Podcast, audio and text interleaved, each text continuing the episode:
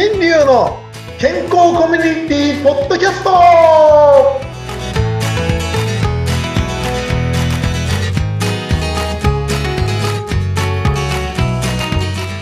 こんばんはずら旅する歯医者さん大橋新流です。こんばんはずらお相手はフリーアナウンサーうなみいくよです。はい、えー、公開録音ですね、えー、続きま、えー、続いておりまして、はい。えー、今日も、えー、岡村うさくさん静岡県のね岡村うさくさん岡村のうさくさんというところから、えー、お届けしております。そうです。はい、えー、今日もね今回も、えー、続きですからまたよろしくなんても変な話ですけども。はい、えーはい、前回のお話の中で、はい、あのこれから歯医者さんでもすごい経営目線でやるのが大事ですよ。と言っていただきまして、ありがとうございます。本当にまたその通りでございまして、その、その中で、この、ね、あの、人づ、人づくりという中でですね、やっぱり従業員たちも、なんかこう、このね、僕は魅力を出してほしいんだけど、うん、なんかこう、魅力を出し渋るみたいな。なあのー、なんていうんですかね、こう、ある勉強会でもちょっと聞いたことがあるんですけど、はい、あの、何かこう、イベントごととか、そういう働いてる時でも、イベントに参加する時でも、参加者じゃなくて、そこの、えー、なんていうんですか、こう、開催、開催者のように振る舞いなさいっていう言葉があるんですけど、うん、僕の委員もそういうふうに感じてるんですね。だから、自分のいいんだよっていうつもりで、どんどんやってってねっていうつもりだったんですけど、なんかそれが重荷になっちゃって嫌になるみたいな方も結構いて、うん、なかなか伝わってくれないなと思ってすごい残念でいるんですけど、うん、あの、岡村さんの方ではそういった、なんかそういったことがあったかないとか、あと、まあ、そういうのがもしあったら、どういう対策をしてきたか。あのー、僕は、僕大好きな言葉に、うん集めるよりも集まるってことも大好きなんですよね。集め、集めるよりも集まるって。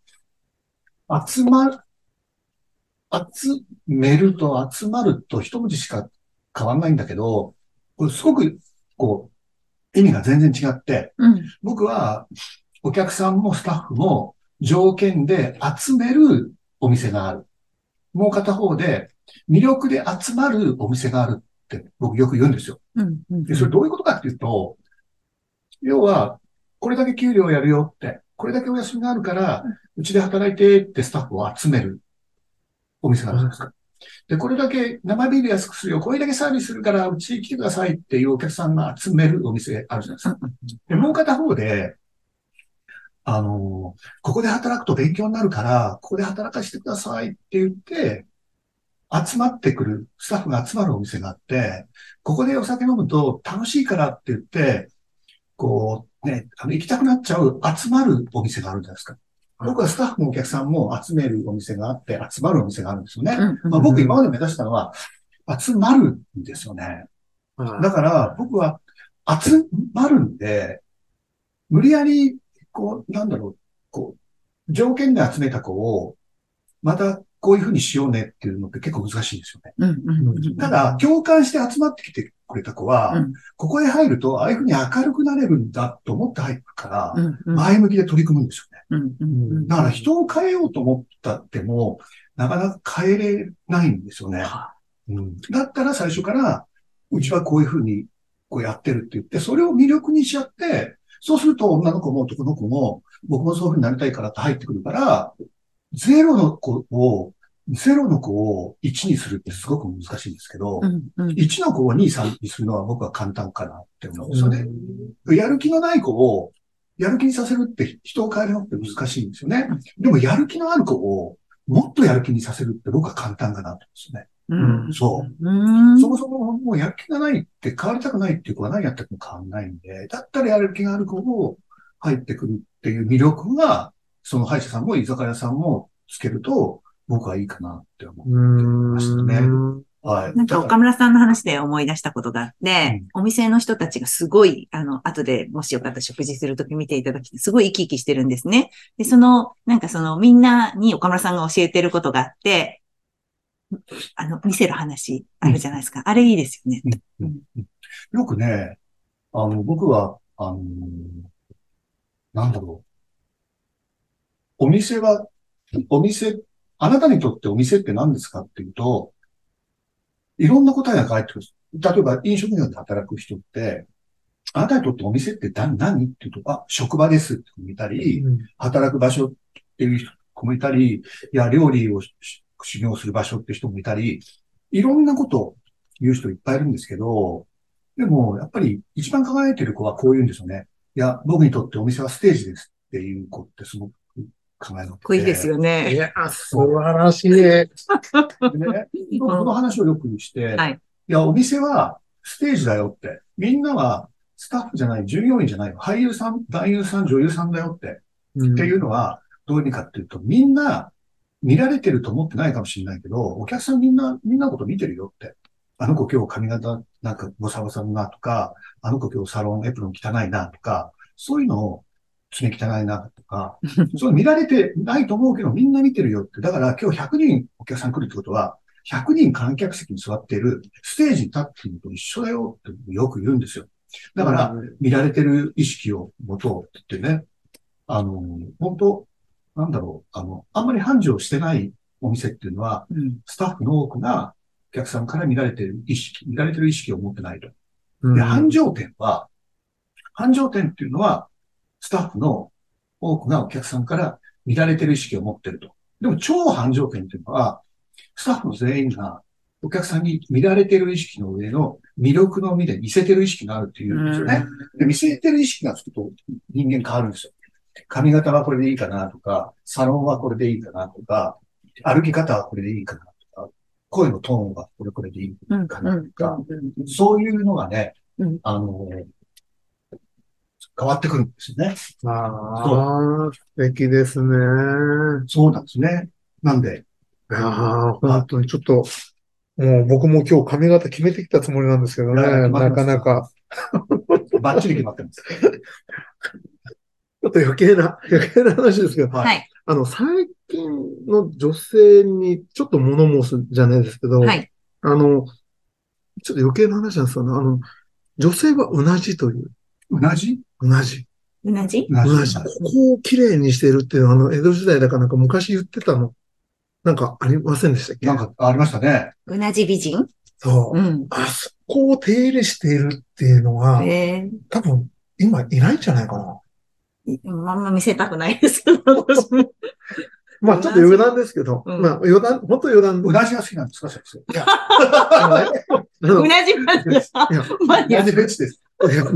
いや、フェチとかっていうあれですけど、いや、あの、そのね、うなじがね、昔の言葉でその、うなじ美人とかうなじをきれいにするっていう行為が、どんだけ今すごいのかなっていうのもちょっと思ったことがあって、で、あの、ほらほら、自分の、ちょっとちゃんとなってるでしょ？うんうん、綺麗ですよ。髭剃りで剃ってやるだけで全然綺麗になるのに、うんうん、今の女性って髪の毛とかそっち一生懸命やって、ちょっとこう隠れているところとか、あの、昔の職人さんは、あの、たた、畳じゃない、あの、えっ、ー、と、今亡くなった押し入れ、うん、押し入れの底に使う木ですらこだわって、ビシッと裏から見れても、なるように、うん、見えないとこだから安いもの使うなんてことはしなかったみたいな。うん、おしゃれは下着からってこと見えないところからの 仕事から。とかね。そうだね。本当だね。そうやって何気ないところにこういろんなものが出てくるっていうところで、ちょっとね、あの、なんかこう、見た感じ、見たまんまばっかりをこだわりすぎて、本当の本質のところがちょっとなんかずれてきてるような気もするんですよね。だからそこら辺はちょっとね、余計な話ですけど、うん、皆さんぜひうなじをきれいにしてくださいね、うなじね。そっち？そっちに持ってた。あの、僕のね、あの、大好きなね、福岡に南蔵院っていうお寺があるんですよ。はいはい、そのお寺の、あの、林閣城さんっていうか、住職さんのお話が大好きでね、僕よく聞くんですけどね、その住職さんもこう言ってました。人は顔のお手入れには敏感だけど、うん、支えてくれている足のひらのお手入れには鈍感っていう言葉を言ってくれてね。なるほどなと思ってね。人って言い方変えると、自分のことには敏感だけど、支えてくれている社員さんとか、お客さんとか、旦那様とかのことには、共感っていう意味なんで、まあでも、ちょっと共通してません？そういう。うん、なんかこう、そういえばそうだな、みたいな。ね、今もうちょうどかかとがガサガサしてるので、ちょっとなんとかしなきゃな。今日帰りに買って。ぜひね、させていただきたいと思います。本当あの、ね、改めて、こう、その魅力というものについてですね、えー、今、いろいろ言っていただいたんですが、その一言で言うと、みたいなものがもしできてるとしたら、魅力？魅力とは？岡村さんにとって魅力？魅力とは、魅力とは、一言で言えないものですかね。一言じゃ言えないもの、うん。あの、具体的に言えないものなんで、いいと思います、具体的に言えるものっていうのは具体的に体系ができるんですよね、きっと。あ、これ、こうすると魅力がいい、するよって言うと、あ、それじゃ、それしようみたいななるんですか。はい、ただ言葉にできないから、僕はなんか不思議なものが魅力かな。あの人魅力あるよねって、どこがって言っても、具体的にはわかんないんだよね、みたいな。うん。そういうのが僕一番人の魅力かなってわかるんですよね。だから。一言で言えないもの。一言で言えないもの。これ、これからこの魅力についてアンケートしていきましょうかね、うん、皆さんね、インタビューして。人にとってもね、いろいろ。いいですね、面白いですね。魅力って違うだろうしね。うんうんうん、きっとね。ちょっと、ね、あの、本当見かけはもう、ほら、傷んだ服ばっかり着てますから。本当だ、先生。そうそうって、とても歯医者に見えないというね。こんな、こんな人間がね、魅力あるかどうかなんて、ちょっと何とも言えませんけれども、えー、改めてその魅力について今後ね、ね、ちょっと調査していきたいなってきっかけになりましたね。ね、面白い。ありがとうございます。はい。はい、ということで、はい、えー、2回にわたってちょっと話をさ、はい、えー、聞かせていただきまして、えー、皆さんね、あのご、ご視聴の方がですね、ぜひ静岡に来たら、えー、岡村うさくさんにいらしていただいて、えー、ここにはどんな時に来られるんですか？いや、あの、知り合いの社長、あの方がお店行くよって言うと、じゃあ、買う店に。来てくれるんです、岡村さん。空いてればね。うん、空いてる時は、住まい違うんですよ。車で30分くらいの住んでるんだけど、わざわざ来てくれるんですよ、いつも。へえ。いやそれもなんかね、嬉しいじゃないですか、やっぱり。そうですね。ね本当くすぐるの。上手なの、岡村さん。なるほど。ね、あの、本当にね、今日、本当に来ていただきっていうかですね、あの、こんなお願いを聞いていただき、本当にありがとうございました。光栄でしたね。ちょっとこれにね、あの、上司でプラスアルファがあるかもしれませんが、まあ、今回、えー、えー、人づくりの岡村さん、うん、岡村義明さん。そして次は、えー、子育ての、えー、うなみさんあ、うなみくよさん。はい、そうです。えー、ね、一応一緒ですよね。はい、じゃない。はい、では、子作りのワンシーンレが届けました。はい、はい、本当に今日ね、ありがとうございます。また来週。はい、ありがとうございます。ありがとうございました。ありがとうございます。